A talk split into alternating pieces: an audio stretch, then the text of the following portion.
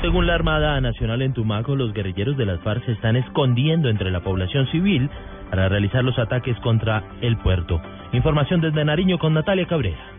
En Tumaco los operativos se realizaron en zona rural, en el sector Enguapi de Guadual. Allí seis guerrilleros fueron capturados, entre ellos alias Arbey. Según el contraalmirante Pablo Guevara, comandante de la Fuerza de Tarea contra el Narcotráfico Poseidón, los guerrilleros se están escondiendo entre la población civil. La guerrilla militarmente no tiene ninguna capacidad, ninguna opción de, de enfrentarse a la fuerza pública, entonces utilizan lo que nosotros denominamos la guerra híbrida, que es de civil metidos en medio de la población civil. Por eso el trabajo aquí es, es más delicado, pero a pesar de eso se dan resultados contundentes contra ellos. A esta hora la vía que de Tumaco conduce hacia Paso en el sector de La Estrella, en el lugar donde fueron capturadas estas personas, se encuentra cerrada por una protesta campesina. Natalia Cabrera, Blue Radio.